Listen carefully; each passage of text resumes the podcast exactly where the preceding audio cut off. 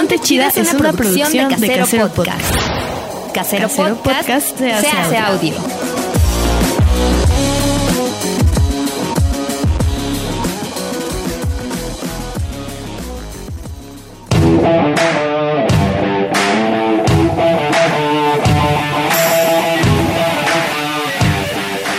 Dates. Sexualidad. Relaciones. Yo leo. Empoderamiento. Feminismo. Orgasmos. Perreo. Sororidad. Hobbies. Autoestima.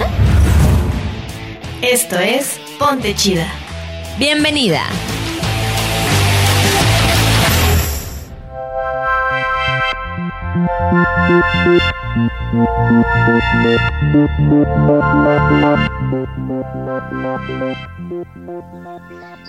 ¿Qué onda, chidas? ¿Cómo están? Yo soy Mar. Yo soy Pau. Y el día de hoy vamos a tocar un tema que es un poco, de, bueno, es bastante delicado, pero consideramos súper importante porque si de por sí ya sabemos que la violencia de género es un tema que nos preocupa todos los días, eh, como en la normalidad a la que estábamos acostumbrados, pues en esta nueva vida que estamos aprendiendo a llevar en, en confinamiento, pues ha empeorado, ¿no? Se han disparado como los índices de violencia de género, eh, en especial pues doméstica, lo cual nos indica que el peligro para las mujeres, pues no está, bueno, sí está en la calle definitivamente, pero tristemente pues también está en la casa, ¿no? Y con las personas que pues dicen amarlas o amarnos, ¿no? O sea, como puede ser pareja eh, o padre o hasta hijos, ¿no? Eh, quisimos justamente hablar de este tema porque vimos que se estaban recibiendo hasta 150 llamadas eh, al día, pero bueno, ahorita les voy a dar bien los datos que investigamos que, bueno, de acuerdo con datos de la ONU Mujeres, se estima que el 35% de las mujeres de todo el mundo, ha sufrido violencia, eh, sea física o sexual, y, eh, pero algunos estudios nacionales demuestran que hasta el 70% de las mujeres han experimentado agresiones por parte de un compañero sentimental durante su vida, ¿no? Mm, y bueno, esto ha sido como en situaciones, les digo, de la cotidianidad, pero durante la pandemia los casos se incrementaron, ¿no? Y esto estamos hablando a nivel mundial. En Argentina, por ejemplo, las denuncias aumentaron un 39%, o sea, es un chingo, ¿no? En Estados Unidos, eh, la línea directa nacional de violencia doméstica está recibiendo casi 2.000 llamadas al día. Eh, y de acuerdo al Centro Internacional para Académicos Willow Wilson en Australia, Google ha registrado durante esta pandemia la mayor cantidad de búsquedas de ayuda por violencia doméstica en los últimos cinco años. Estamos hablando de que se ha incrementado 75% el meterte a internet a buscar ayuda eh, para, bueno, para recibir ayuda o cómo salir de violencia. Entonces, eh, en México eh, se están recibiendo aproximadamente mil llamadas de mujeres para solicitar ayuda o información que hacer en un episodio familiar. Esto es al día, 2.000 llamadas al día, 87 llamadas cada hora. Esto es con información del Secretariado Ejecutivo del Sistema Nacional de Seguridad Pública. Entonces, pues, no son datos eh, inventados, pero neta, qué hinche miedo que mm, en vez de que en una pandemia puedas refugiar tu casa para seguridad, pues resulta que ahí es donde la Ya no tiene nada que ver que estés en tu casa o así de, ay, pues es que salió a la calle y tal estás, es que fue aquí en ¿Cómo ibas o sea, estaba vestida tal. Pues eso no importa, se enlaza con las mismas personas, como dice Mar, justo que, que te quieren o vives con ellos, que supone tu casa seguro. ¿Te pasando esto? O sea, 87 llamadas cada hora se me hace excesivamente horrible. Y son las que llaman, o sea, imagínate todas las otras mujeres que no tienen ni siquiera oportunidad de llamar, no tienen teléfono, no tienen acceso como a, hacer una llamada o así, o las que de plano no denuncian porque creen que esto es normal y han vivido con esa violencia todo el tiempo, pues obviamente esto está mucho y está culero. Entonces, pero no solamente cuando hay un contacto físico, llama violencia. Hay muchísimos tipos de violencia que ahorita les voy a decir. Ponte chida.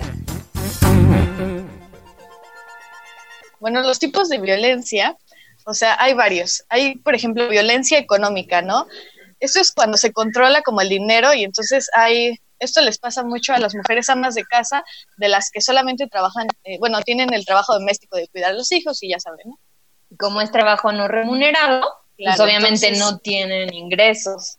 ¿No? Entonces el esposo, marido, hijo o la persona que, que tiene control de esos gastos es las que son los que controlan. Y este tipo de violencia es cuando ni siquiera esas mujeres saben cuánto dinero existe como para vivir, o les controlan el dinero así de, toma, te doy 10 pesos para las tortillas, pero me traes cambio y mis recibos, o sea, es como limitarte económicamente y no dejan de vivir, no dejan vivir de forma independiente a estas mujeres, eso también es violencia, porque pues están controladas y entonces pues no está chido. Y tienen menos posibilidades de salirse de su casa, o sea, no tienen posibilidades, pero bueno. Sí, porque sí, o sea, ya o sea, está culero, pero algunas creen que se tienen que aguantar porque pues, si se salen de ahí, ¿de qué van a vivir o qué va a pasar?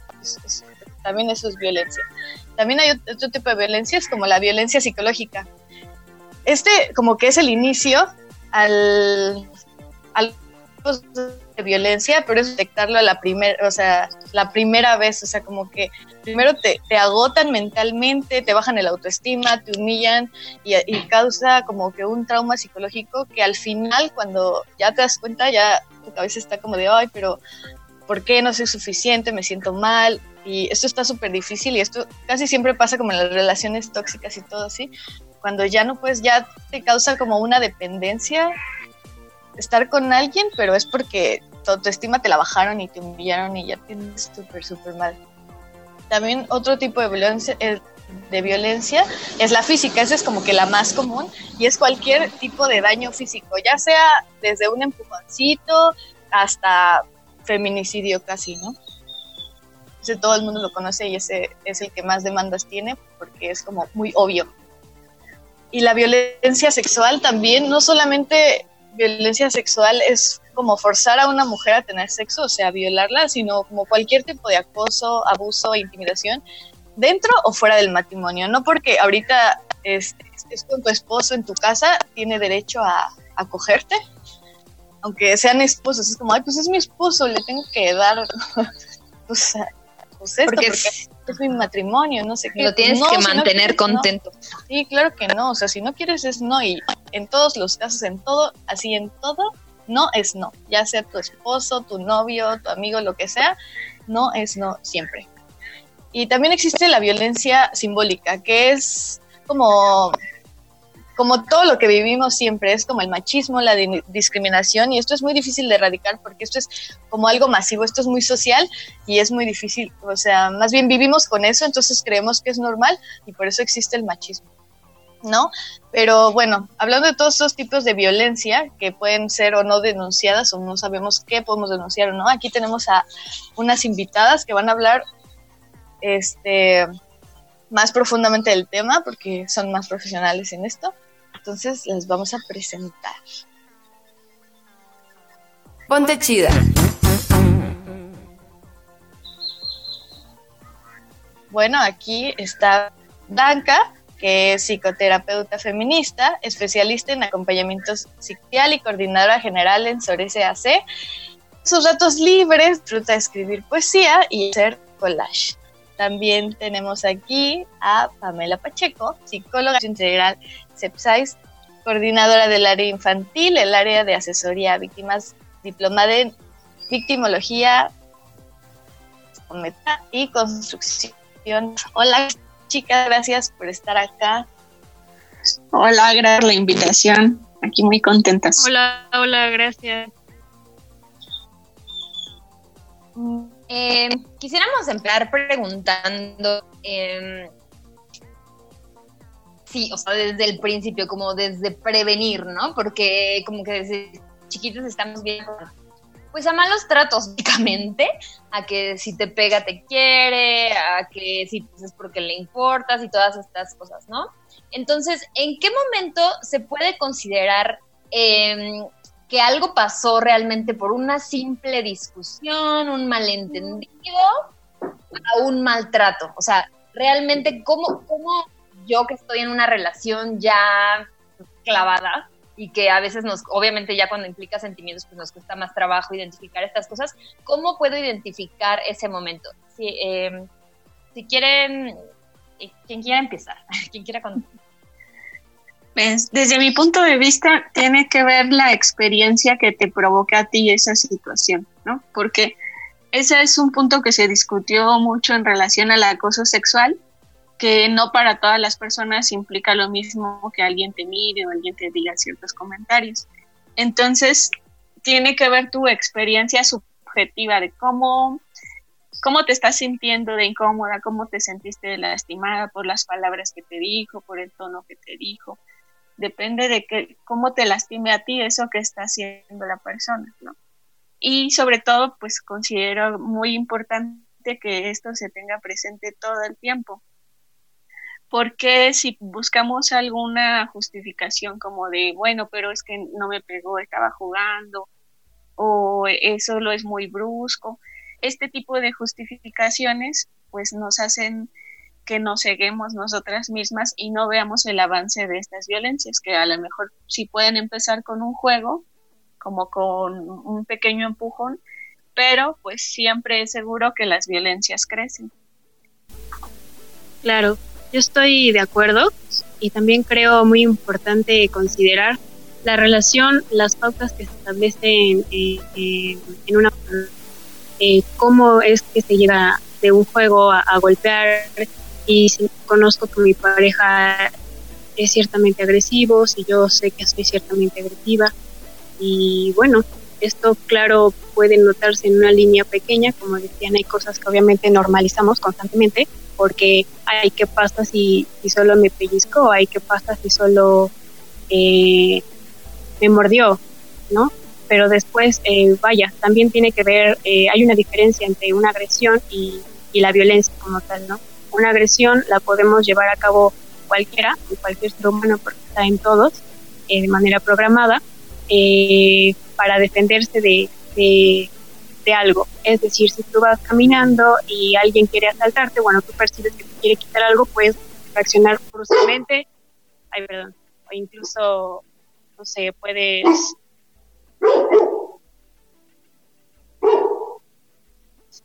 puedes este, golpear ¿no? a quien te quiere agredir, pero una violencia es este, más directa, no precisamente es como para defenderte.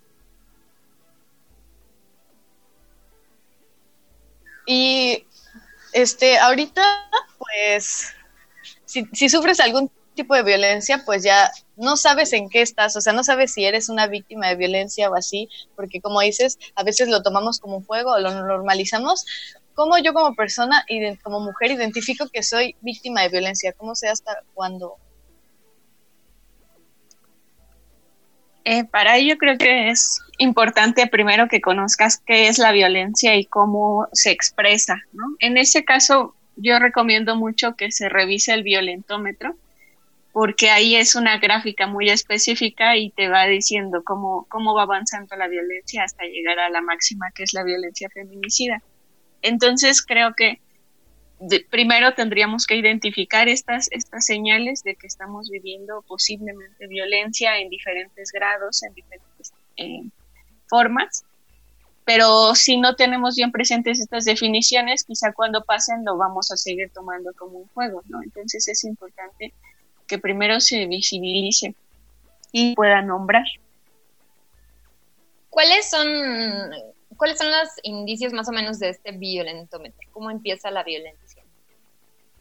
Em, pues empieza desde hablar de bromas hirientes, chantajes, celos, eh, descalificar, ridiculizar, que son un poco más las violencias psicológicas, hasta ya eh, quizá las, las sexuales o físicas, como golpear jugando, pellizcar, hasta ya llegar a amenazar de muerte, a, la violación, mutilación o asesinato.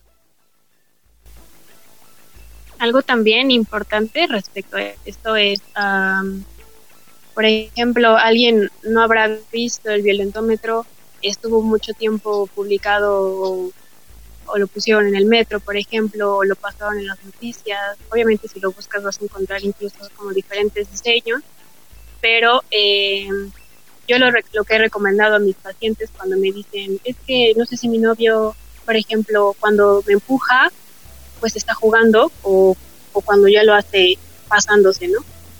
Es, eh, hay varios eh, blogs, hay cuentas de Instagram feministas que te explican como de manera más digerible lo que ya es violencia, ¿no? Como esa pequeña línea eh, que hace la diferencia de a lo mejor sí soy llevada, a lo mejor sí soy llevado, tenemos una relación de ese modo, pero también darte cuenta que eso crece para que pueda ser violento, ¿no? Que no se está llevando una relación tan sana como se puede creer y que eso se puede trabajar, por supuesto, en psicoterapia o se puede trabajar individualmente para evitar precisamente lo que la violencia. Y, y claro, no, no es para culpar a nadie, pero eh, una palabra importante es que normalizamos, ¿no?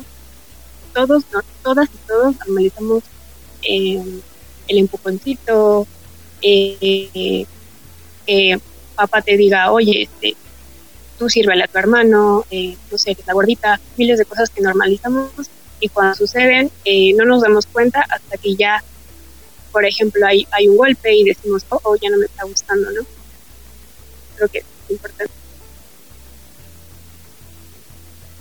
¿Existe eh, alguna algún perfil, por ejemplo, del maltratador? Algunos puntos en común que tienen las personas eh, violentas que ejercen pues maltrato físico o psicológico contra sus parejas?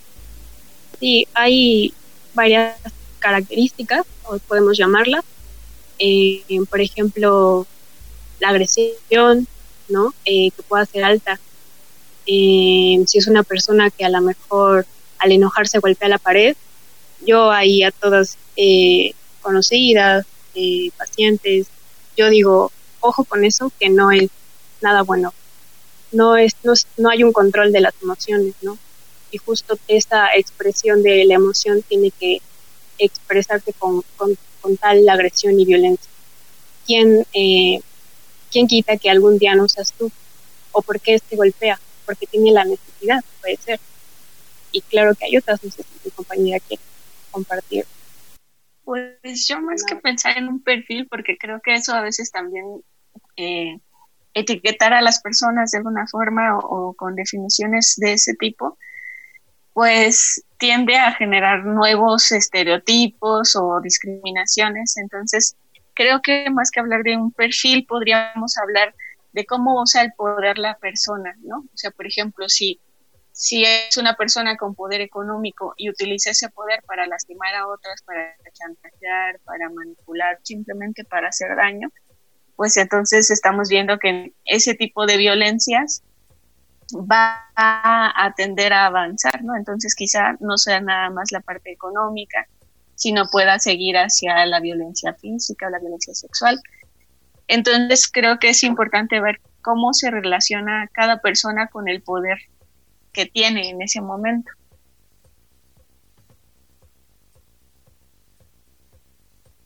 Ya sabemos que es malo y vemos el violentrómetro y todo eso, o sea, ¿qué se debe que muchas mujeres terminemos como perdonando esos malos tratos? Pues al, al amor romántico, ¿no? A la construcción sociocultural que tenemos del amor, ah, porque siempre nos han dicho en los cuentos y en las películas que, que el amor todo lo puede, que el amor es para siempre, que tienes que luchar por amor, tienes que darlo todo, sin esperar nada a cambio además. Entonces, eso predisponiendo justo a, que se nos obligue, por ejemplo, a perdonar, a que se nos obligue a hacer cosas, a negar estas violencias justo porque creemos que el amor es más grande. Entonces, todo, todo eso se sigue retroalimentando de la forma porque lo seguimos viendo en las series, en las películas, en las canciones que escuchamos, en todos lados está, están estos mitos del amor romántico rondándonos. Entonces, eso lo hace difícil.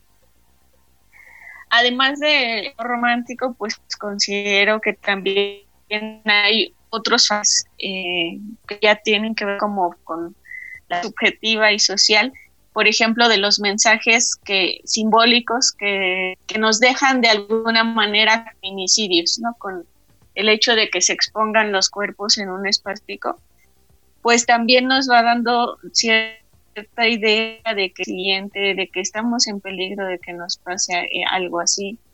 Y vivir con ese miedo también nos hace perdonar más fácil esas violencias o utilizarlas al grado de que, pues, es malo que está bien que pase.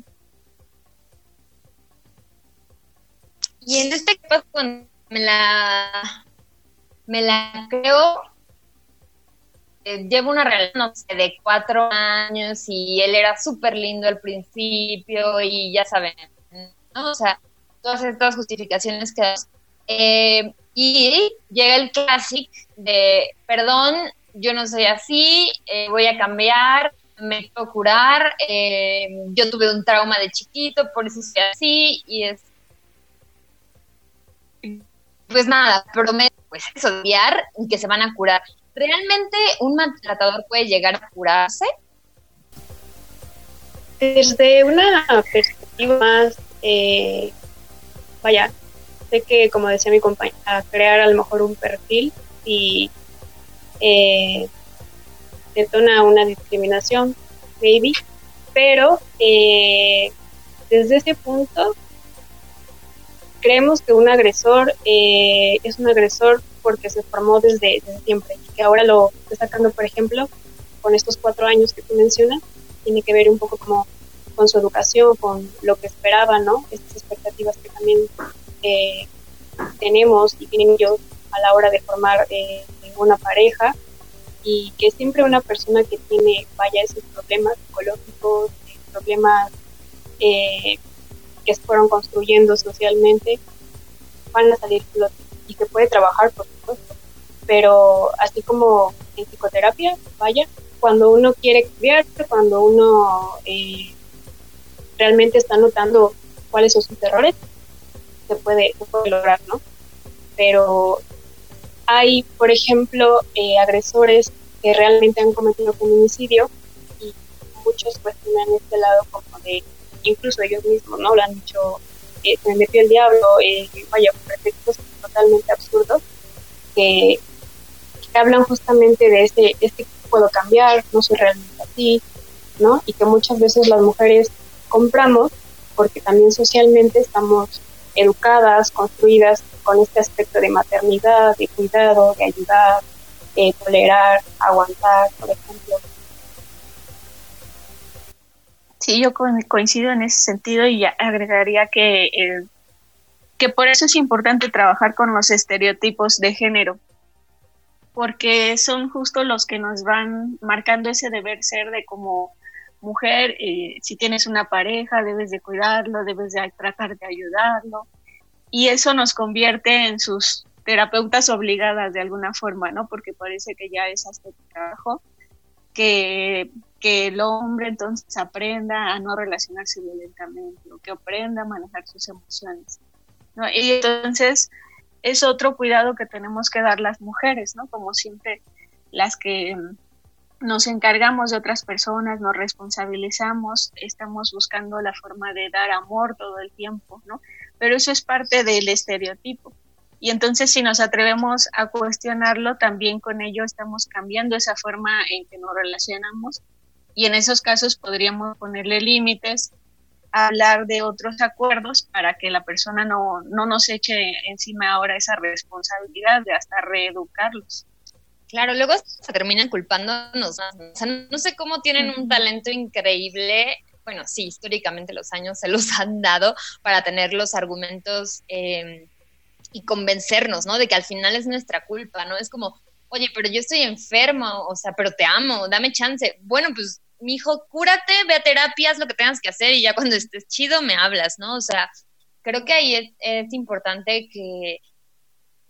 Y, o sea, no estar necesariamente ante ese proceso y no sentir que, es nuestra responsabilidad solamente porque sentimos algo hacia ellos, o sea, pues nuestra integridad física es primero, ¿no? Creo que muchas veces sí, justamente terminamos aguantando de más y, y pues nada, ¿qué tal una de esas en las que está intentando curarse? Pues nos lastima de forma que no haya pues, remedio, ¿no? Creo que cualquier violencia te marca, pues, te marca el resto de tu vida, entonces sí, chicas, no vayan a, no vayan a estarse esperando ahí a que el güey cambie, no, no, no, nada de eso. O sea, eso de la promesa de voy a cambiar, ya cuando ya todo cambiado y perfecto y sin pedos, pues ya, porque también lo de dar terapia, pues es una chamba y es su responsabilidad, o sea, no, no puede poner esa responsabilidad sobre sus hombros, entonces no se crean esas patrones. Sí, aparte creo que muy bajita la mano, sabemos esos focos rojos, pero luego los ignoramos por justamente todo eso que nos han dicho de bueno, pues va a cambiar, no, pues yo lo amo, no sé qué, pero esos focos rojos al primero es como, wow, aguas, ahí no hay algo chido. Entonces háganle caso a esas cosas que siempre tenemos. Y hablando de los casos que, que atienden ustedes, ¿cuáles son como los más comunes que les llegan a, que les llegan a ustedes así de, de las mujeres? Mm, en pues, mi caso, ah, adelante. No, no, no, adelante. En, gracias. En mi caso, eh, que, el centro me, me, llama para atender a, chicas muy jóvenes. Siempre el, el novio eh, me ha engañado varias veces, pero yo lo quiero, eh, me dice que va a cambiar y, lleva un mes tratándome súper bonito, ¿no? entonces estamos en proceso, vaya yo, hacemos lo que ellas me piden, ¿no? En psicoterapia. No puedo yo decir lo mejor para ti es entonces estamos en proceso y de repente ya me vuelve a engañar, la encontré en mi teléfono.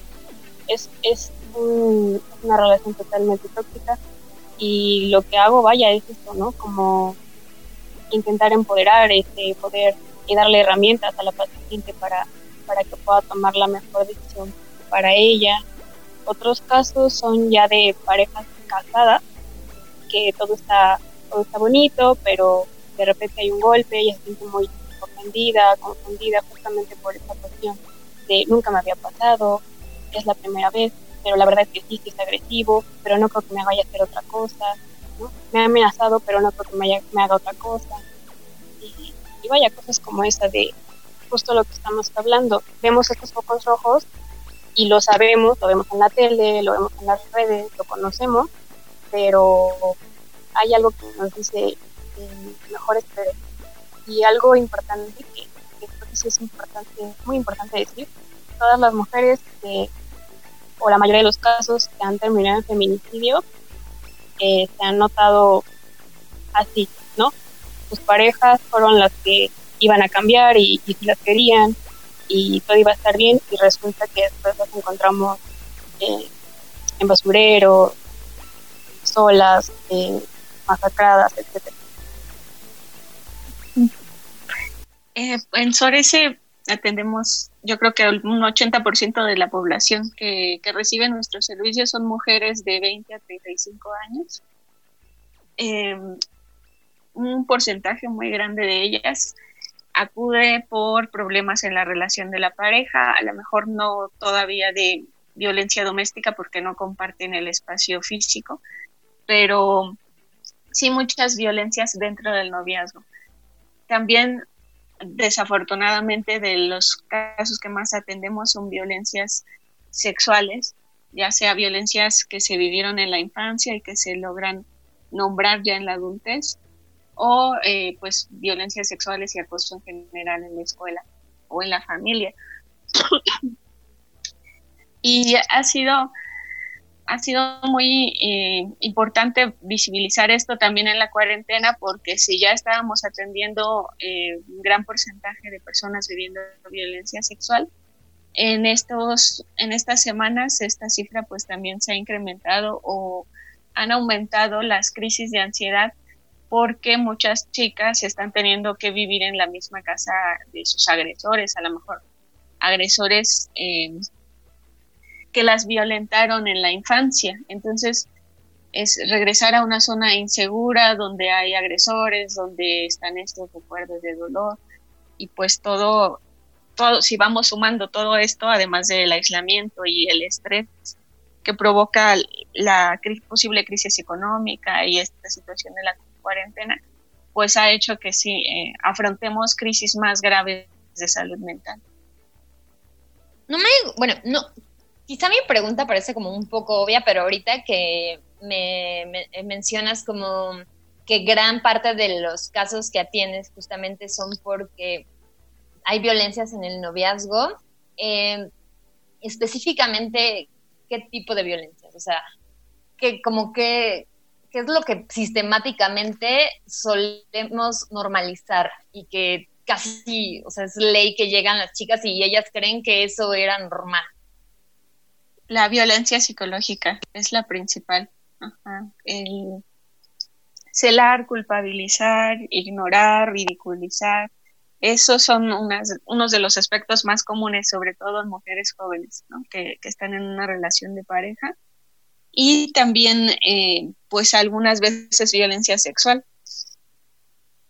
En este caso estamos hablando de, por ejemplo, lo que mencionaba Pau, ¿no? De si quieres, o sea, que sentimos que es como nuestra obligación, ¿no? Corresponderles en el acto sexual o, o sea, el que hayas mantenido una relación sexual con alguien no quiere decir que tengas que estar disponible todo el tiempo, ¿no? Incluso aunque sea tu pareja o, o de casos de, por ejemplo, también esto de que te graban sin permiso, eso también sería una especie de violencia, ¿no? Porque están haciendo uso de, de un momento íntimo sin notificarte, eh, no sé, algo, algo así también entra en ese tipo de violencia.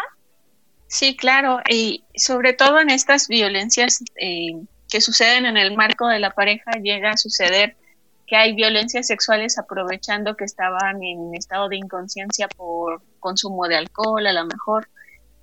Entonces, que la, la, pareja aproveche esa confianza y no, no haya consentimiento sexual, pues ya lo hace una violencia grave. Claro. o esta onda de que se quiten el condón, ¿no? Que tienen relaciones y de repente se quitan el condón y tú ni te diste cuenta, o estabas dormida y te estaban tocando, o sea, aunque sea tu novio, no, no, no, eso neta, aguas ahí, chicas, de verdad. Sí, aparte creo que esto nos damos cuenta ya casi casi cuando solo son ex de años, o sea, al, al momento cuando tienes un noviazgo, pues dices, ah, bueno, pues es mi novio, lo justificas, o hasta peor, te echas la culpa así de, bueno, pues yo también estaba borracha, bueno, pues. Claro, totalmente. O sea, a mí también me gusta, ¿no? O no sé, pero en realidad no, y creo que en pláticas de muchas amigas, o sea, muchas de las morras que conozco, hemos tenido una experiencia así. Nadie la denuncia y, la dejan como que pasar, y creo que no está tan chido como que dejar eh, pasar eso, porque es justo reforzar ese, eh, el normalizarlo. Entonces, creo que sí es muy importante hablar de esto y como que lo que decía, tener esos focos rojos que sabemos que no, están bien y hablarlo. Claro, sí, justamente me acuerdo mucho de una plática que tuvimos así, eh, que lo menciona Pau, con otras dos amigas y de repente, o sea, salió el tema como de pues, los exnovios culeros y empezaron a salir esta clase de cositas que pues nosotras no sabíamos cuando teníamos 18, 20 años. Eh, no sé, que justo esto, de que el novio te grabó sin tu consentimiento y cosas así, ¿no? Esto de que, esto también de estar alcoholizada y tener relaciones con alguien, también, o sea, yo recuerdo que era como de lo más normal, nunca en la vida pensé nombrarlo como violencia. Y, nada, o sea, al final de la plática, las cuatro, neta, estábamos casi así llorando de qué fuerte que, pues, que vivimos esto y en su momento pensamos que estaba bien o sea, neta, qué, fuerte. Y justo por eso eh, queremos tocar este tema para darle las herramientas a las chicas de, pues, de animarse más, ¿no? Porque entiendo que, por ejemplo, legalmente hay muchísimas trabas y muchísimas chicas por la doble victimización les da miedo denunciar, ¿no? Porque obviamente el sistema nos ha fallado, eh, pero en este sentido de buscar ayuda psicológica es diferente, ¿no? Porque es la herramienta que necesitan y necesitamos todas para salir de esos, esas situaciones de peligro, ¿no? Sí, justo la, terapia psicológica es fundamental porque si haciendo este análisis, justo como comentabas, eh, los factores que nos llevan a, aceptar la violencia o a no ponerle límites son justo estos culturales que nos dicen que es normal, que nos dicen que es parte de nuestra experiencia como mujeres, tener que aguantar esas cosas. Entonces, cuando, cuando logramos hacer esto, cuando logramos tomar conciencia de que pues a lo mejor se ha hecho así toda la vida, pero no es algo que quiero, ¿no? poder empezar a, a tomar decisiones en ese sentido, pues cuando, cuando logramos esto, pues creo que ya estamos del otro lado, ¿no? Es justamente a través de la conciencia y eso pues solo se logra con, con la terapia, ¿no? Difícilmente sin tener la información adecuada o sin tener eh, pues la posibilidad de un diálogo con tus emociones. Es difícil que se cambie todo esto como de la noche a la mañana o solo tomándote alguna medicina, ¿no? tiene que haber un proceso de reflexión bastante largo. Claro. Em, ¿Cuál es el estado anímico y psicológico de las personas o de las mujeres que han sufrido este tipo de maltrato? Bueno, ya sea psicológico o físico y que lleguen a terapia. Generalmente, em, bueno, quisiera antes comentar que como todavía hay muchas dudas, cuando una persona, o me ha tocado muchos casos, cuando van eh, con la idea de creo que sí necesito la, psicoterapia porque me está sucediendo esto con mi pareja o, vaya, ya me agredieron así en la calle, pero me siento, eh, me siento de esta manera y no sé si es mi culpa o de verdad está bien porque es una agresión, ¿no? Entonces, vaya, es un gran paso que vayan a psicoterapia, pero eh, quiero recalcar como todavía esta falta, ¿no? De, culpabilizarse a sí mismas, de, de que no, no hay como un insight de, que realmente eso no es tu culpa, de que está mal. Y eh, pues tristeza, ¿no? Son los síntomas, tristeza, puede ser ansiedad, eh, ya en un estado más largo, depresión, este, puede ser aislamiento, eh, anedonia, pueden ser varias cosas, también dependiendo de qué tanto tú percibas eh, la, la, violencia, las agresiones, como les hemos comentado pues muchas veces, o incluso nosotros todos lo sabemos, no nos damos cuenta. Tal vez nos sentimos incómodas, ¿no? Pero no nos damos cuenta que nos sentimos incómodas por esa agresión, eh, porque sigue habiendo esa normalización, hasta que de plano alguien te dice, oye, eso está mal, ¿no? Incluso, y si haces caso, porque incluso puede pasar que te lo digan y lo ignores. Sí, además de, pues ya los que nos comentaron, lo, bueno, las señales que nos comentaron, yo creo que también eh, es común que lleguen las mujeres con mucho miedo y con hipervigilancia porque pues eh, ya aprendieron a reaccionar así a la violencia, ¿no? Con ese, ese cuidado o esa señal de alarma tan fuerte. Y pues angustia, también irritabilidad, eh, dificultad para concentrarse. En algunas personas que han vivido violencias graves, a veces su memoria está como bastante confundida, ¿no? No saben distinguir algunos tiempos o les cuesta trabajo diferenciar la realidad de lo que les dijo o estuvo tratando de convencer el, el agresor. Entonces, sí, es la violencia en sus diferentes formas genera efectos pues sumamente significativos, ¿no? Porque si hablamos también ya como de violencias sexuales, sobre todo en la infancia, pues van a generar consecuencias a largo plazo. Ya hablabas de un proceso, ¿no? De terapia, pero ¿cuál es este específicamente el proceso de terapia con una mujer víctima de violencia psicológica o física? Pues es reconstruir, ¿no? Es eh, muy probablemente una persona que vivió violencia, sobre todo violencias graves o por largo tiempo, se perciba fragmentada de alguna manera, con en una idea distorsionada de sí misma, de la realidad, de las otras personas. Entonces, se debe trabajar eh, por reconstruir el que ella pueda identificar sus recursos internos y externos, que vuelva a hacer esa definición de sí misma, porque en la violencia el agresor te define como algo, ¿no? Te define como un objeto, te define como algo sin importancia, algo a lo, que hay que humillar. Entonces, el proceso terapéutico es transformarte de esa cosa que te quiso hacer el agresor, como te quiso definir, a ser una sujeta política que tome decisiones y que eh, se cuide a sí misma, ¿no? Entonces, sí es un proceso complejo en el que hay que abordar muchas áreas además de las de las emociones. No sé si quieres agregar algo, Pam. Mm, sí, eh, sobre la autoestima, ¿no? Que es un, es un factor que, que hemos medio mencionado, pero eh, me parece como una de estas características, eh, por si alguna eh, quiere observar en sí misma, muchas veces es, es complicado, ¿no? Como dice eh, mi compañera, la persona está en tiempo, situación y espacio fragmentada, no vive como tal en, su realidad.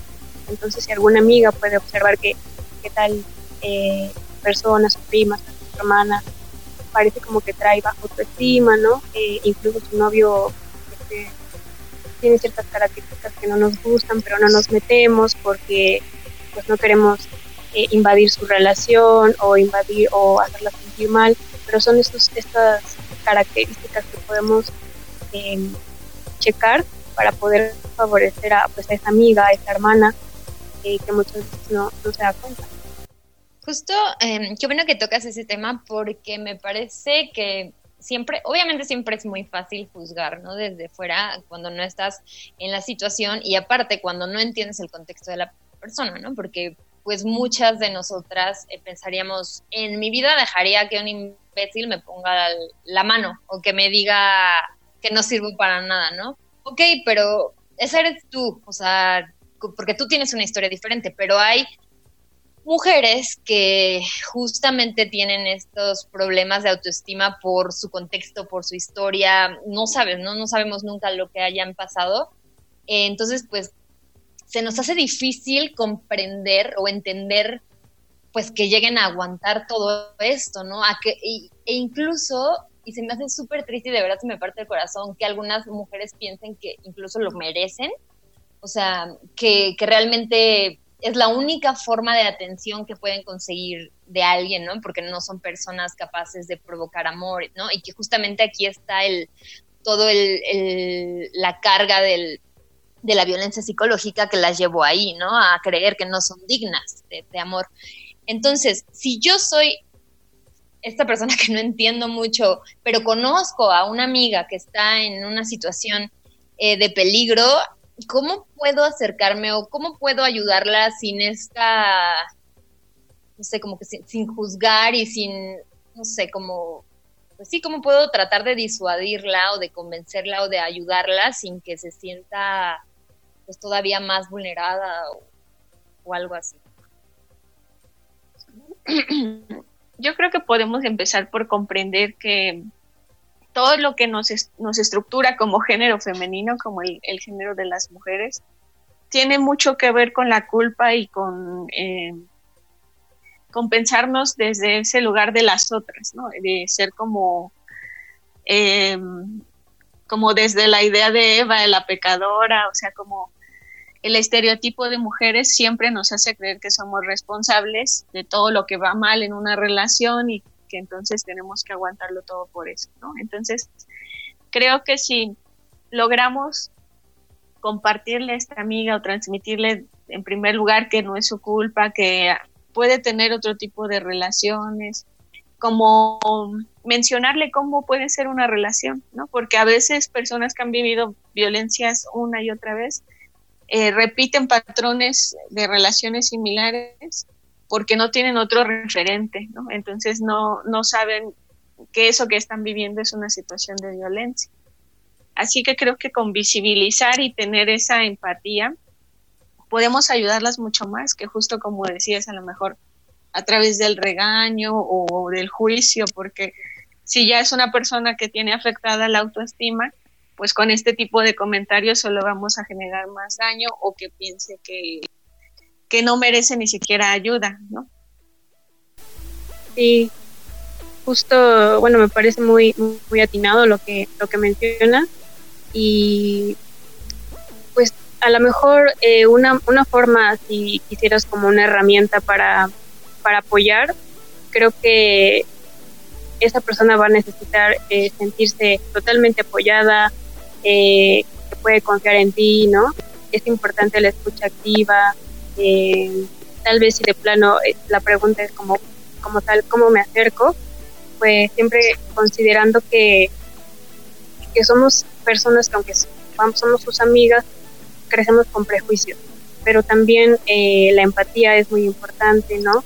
intentar que ella misma nos diga cómo podemos ayudarla si es que hay un indicio, no sé, la ves triste y te acercas a preguntarle si, si quiere comentarte, eh, en qué la puedes ayudar, eh, que tal vez no te imaginas lo, lo que está pasando, eh, porque bueno, muchos siempre aplicamos la de sí me imagino, y claro que no, no podemos imaginar lo que el otro siente, ¿no?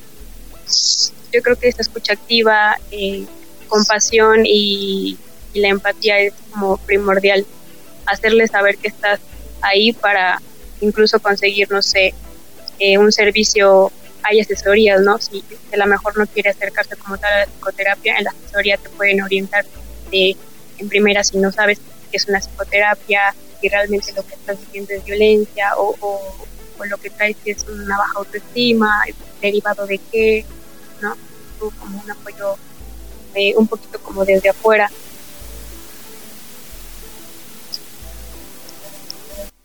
Ok, y en, este, en estos casos, bueno, o sea, es que de por sí es complicado. Ahora en cuarentena, si yo estoy, ya identifiqué, o estoy identificando que de repente mi pareja está subiendo de nivel sus violencias, ¿cuáles son los pasos como que puedo seguir para, obviamente, como asegurar mi integridad física y y pedir ayuda en este caso? Em, en primer lugar, contándole a alguien. Eh, ayuda muchísimo. He, visto hasta en procesos legales cómo em, eso nos ayuda a, a, tener condenas, ¿no? En casos, por ejemplo, donde ya hubo feminicidio o violencias graves, el hecho de que la víctima le haya contado a una amiga, le haya contado a su mamá, pues ayuda a confirmar la violencia y a que se obtenga la justicia, ¿no? Que aquí está complicado, luego también te, o sea, te da pena, ¿no? O sea, supongo que les da de dar pena contarlo. Sí, claro, entonces debe ser a la persona de mayor confianza y no es necesario que se cuente todo, pero con que esté ella enterada de que puede haber eh, violencia o que puede estar viviendo esta situación, pues ya ahí previene, ¿no? Porque si le contamos a una amiga, pues va a estar quizá un poco más al pendiente de cómo nos sentimos o de algunas señales de violencia que pueda identificar. Eh, también va a ser muy importante cuidar todo el, espacio eh, en el que estamos, ¿no? Porque si vivimos, por ejemplo, en una casa y tenemos varias macetas, objetos pesados y estamos con un agresor, hay que retirar esos objetos para pues evitar que nos que nos agreda con ellos, ¿no? Entonces, en la medida de lo posible ocultar eh, cuchillos o objetos que puedan eh, ser usados para lastimarnos en la casa. También eh, tener una, una maleta con papeles importantes, medicamentos, algunas mudas de ropa, para que en dado caso, si hay que escapar inmediatamente, pues se tenga todo a la mano para que se pueda hacer, pensando en que está la indicación de que no debemos salir, pero en esos casos pues también es una forma de preservar la vida, entonces quizá habrá que salir. Sí, también, también creo que la violencia física, como que digo, este, psicológica, es muy difícil, bueno, no es difícil de detectar, pero es muy difícil de hablar sobre eso porque justamente está normalizada y hasta llega, hasta cuando llegamos ya a una violencia física, este, es cuando ya empezamos a hablar como de, hoy esto no está nada chido, ¿no? Y sabemos que las autoridades pues no ayudan mucho porque tienes que ir hasta que tengas un ojo morado o algo más cañón o hasta que ya te mueres ya empiezan a investigar. Pero, ¿en qué momento podemos hablar a un centro de ayuda contra la violencia? Porque, o te puedes decir, no, pues es que él me está este, humillando o no sé qué, y te van a decir, ay, no exageres o algo así. O sea, ¿en qué momento para no caer hasta la violencia física, podemos hablar a, un centro. Justo lo que, lo que mencionas es importante porque son eh, las principales los principales aspectos que, que tiene una, persona que sufre violencia, por lo cual no, no denuncia, ¿no? O, no le dice a nadie. Vergüenza, miedo y porque la, la ley no hace justicia o incluso hay una revictimización. Eh, pregunta sobre en qué momento me acerco y llamo incluso para decir mi novio solo está haciendo esto pero quiero saber información yo creo que en el momento en el que tú decidas en que tú quieras eh, yo sé que puede dar miedo que puede dar vergüenza y que si hay malos em, servicios no eh, incluso en línea de psicólogos vaya pues, seguro que habrá algunos pues no tan buenos eso es lo que te van a decir, que, que tu, tu, llamada no, no es válida, que, que no sirve, que no exageres, y ahí yo sugiero que entonces llames a, a cualquiera, a cualquier otro. Que, alguien que reacciona de ese modo no está considerando eh, ni tu integridad, ni tus emociones, ni tus sentimientos, ni, ni nada, vaya. No está siendo profesional y, y, por eso es que yo recomiendo que, que se acuda a otro servicio. Hay, hay muchos incluso ahora hay eh, publicaciones todos los días de diferentes líneas a las que puedes llamar. Y yo sugiero que se haga en el momento en el que percibas que, no estás a salvo, que te sientes insegura, aunque sea un comentario, ¿no? Preguntando justamente, me sucedió esto y quisiera alguna orientación, quiero saber por qué soy yo, como decía, muchas preguntan eso, quiero saber si soy yo o realmente me está violentando. Sí, yo también. Yo también considero que aunque sean cosas supuestamente leves, ¿no? Como eh, descalificar o eh, chantajear, ¿no?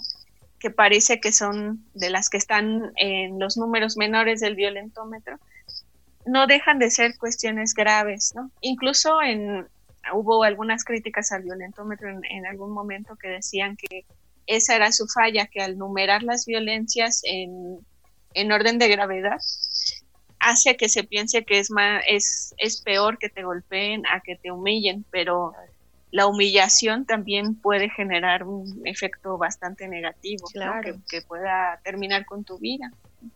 Claro, totalmente. Y esto es otra de las cosas ahí que se, que, que se normalizan, ¿no? Que es el clásico de la exnovia loca, ¿no? Mi exnovia estaba loca. Sí, claro, seguro la volviste loca, porque la volviste insegura, porque eh, siempre estabas celándola, o sea, y al final, pues estamos repletos de historias de exnovias locas, pero de ningún novio violento, casualmente, ¿no? Todos tienen exnovias locas, pero nadie ha conocido a un güey violento. es como el, es como el classic, el classic not all men, que todo se justifica. Claro, Ay, no, yo no le pego a mi novia, yo no la maltrato güey, te aplaudo, te traigo mariachi. es como de, güey, así, me tienes, así tienes que tratar a todas las personas. Claro, sí. Em, pues justamente eso, eso me gustaría hacer énfasis para las chicas que nos escuchan, que no crean que están locas, que no crean que están exagerando. Hay que darle valor a nuestras emociones, a nuestra pues, salud mental. Eh, si a ustedes algo les hizo ruido, por algo es, o sea, crean en, en lo creen en ustedes, en, que eso no las hizo sentir bien, ajá, y, no se queden con que, ay, bueno, es que sí exageré, ay, bueno, es que sí, pues estaba en mis días y pues sí me pongo loca, yo también exagero, fue mi culpa. No, o sea, porque es ahí donde las quieren tener, es, es ahí donde nos volvemos más vulnerables, eh, pues a la violencia, porque nos empezamos a creer todo este, todo este discurso de que al final es nuestra culpa y que nosotros estamos viviendo una realidad exagerada que no... Eh, nada tiene que ver con lo que está pasando, ¿no? Y pues, de hecho, em, si quieren, si las chicas que nos escuchan quieren buscar ayuda, eh, nos pueden platicar un poquito más de los proyectos que llevan en, en Sorese. Sí, ¿cómo las podemos contactar? Ajá. Y el otro nombre de... es que creo que lo pronunciamos mal. sí. Sepsises, ¿no? Sepsis. Sí, por centro psicológico especializado. Ok. A ver, si quien, no sé si quieras tú hablarnos, Bianca, de Sorese. Vale, pues en Sorese somos una asociación de psicólogas feministas. actualmente trabajamos en Ciudad de México, en Hidalgo, Morelos y Veracruz.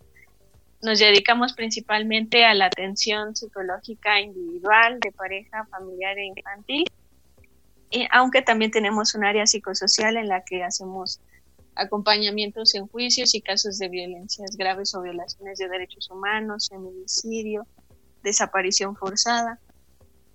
Y pues nuestro trabajo principalmente es señalar o em, abordar estas violencias que estamos viviendo todo el tiempo desde esta perspectiva feminista que reconoce el sufrimiento también como algo político. Entonces, eh, pues ahí nosotras podemos apoyarles atendiendo todo tipo de violencia que deseen trabajar con un proceso terapéutico desde diferentes perspectivas, desde psicoanálisis, terapia narrativa, terapia humanista, el enfoque que, que cada una decida y trabajamos también de lunes a domingo. ¿En dónde las encuentran? ¿Redes sociales, página web? Sí, nuestra página web es eh, sorese-ac.org. Eh, eh, en redes sociales estamos en Instagram y Facebook como soreseac, arroba soreseac, o Sorese Asociación de Psicólogas Feministas.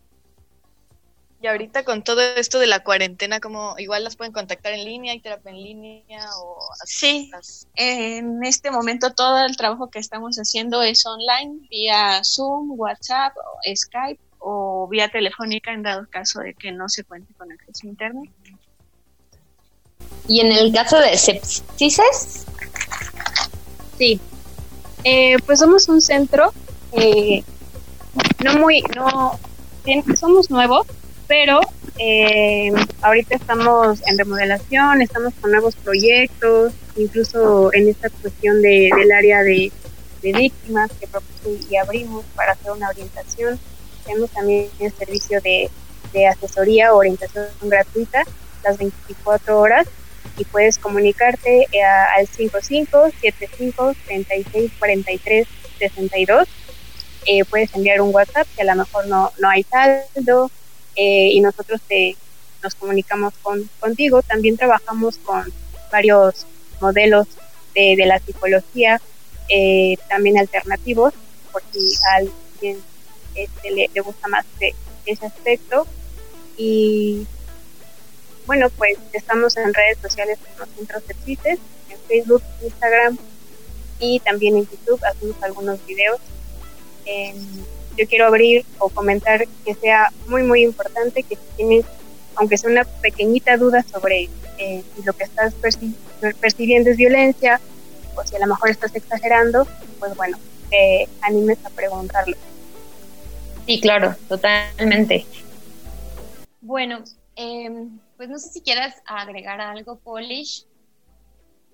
Pues yo creo que es muy importante como esto de alzar la voz y denunciar, porque cuando denuncias pues ya tienen como más, más control sobre este número de casos que están pasando y ya no, lo, ya no invisibilizan más todo lo que está pasando y a los hombres pues se les hace, más bien justamente el no hablarlo, a los güeyes se les hace mucho más fácil seguir haciéndolo. Entonces creo que es muy importante denunciarlo, ya sea si crees que es una estupidez o es una exageración o lo que sea, creo que sí es muy importante saberlo y hablarlo, primero igual con alguien de confianza ya después como escalarlo a estas cosas, para que, se, como, para que se registren todos estos casos.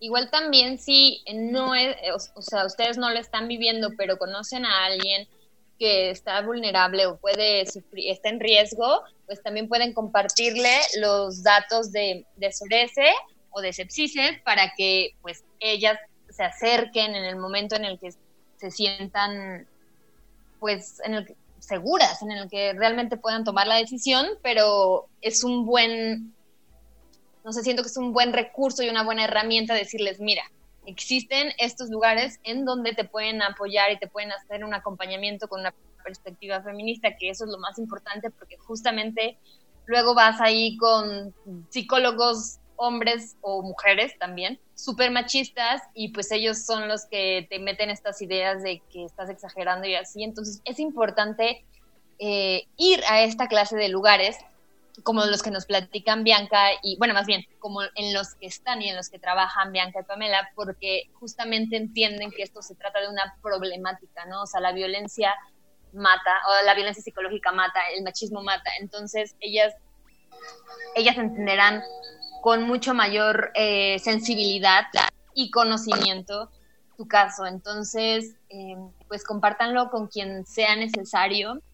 Y si algo del programa les hizo clic, de verdad no lo dejen, no lo dejen pasar.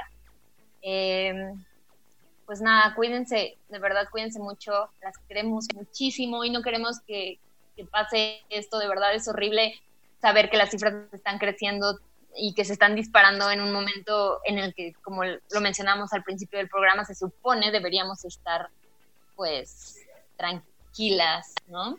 Sí, y protegidas. Sí, aparte creo que este tipo de terapias como en enfoque feminista, como que nos hacen más fuertes, ya sea como a uno mismo, a una amiga o a cualquier mujer, para que ya no siga pasando esto y ahora sí empezar a erradicar todas estas cosas. Y bueno, pues eh, compartan el capítulo en sus redes sociales y no olviden seguirnos también en nuestras redes personales. Yo estoy como arroba mareada con tres As al final. Y yo como arroba pau o, yo. Y muchísimas gracias, Bianca. Muchísimas gracias, Pam. De verdad, eh, creo que, que esto va a ser muchísima, muchísima ayuda. Y pues nada, eh, gracias por estar con nosotras. Gracias a ustedes por la invitación. Un placer, muchas gracias. Bueno, nos escuchamos hasta la próxima, chidas. Las queremos. Besitos. Bye. Bye. compartan el capítulo. Bye, hasta luego. Bye.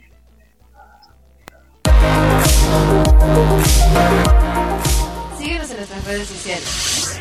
Instagram, arroba pontechida, guion bajo. Facebook y Twitter, arroba pontechida MX.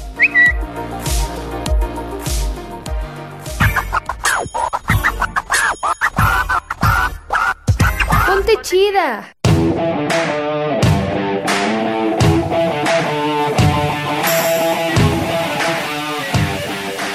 Dates. Sexualidad. Relaciones. Yo leo. Empoderamiento. Feminismo. Orgasmos. Perreo. Sororidad. Hobbies. Autoestima. Esto es Ponte Chida. Bienvenida.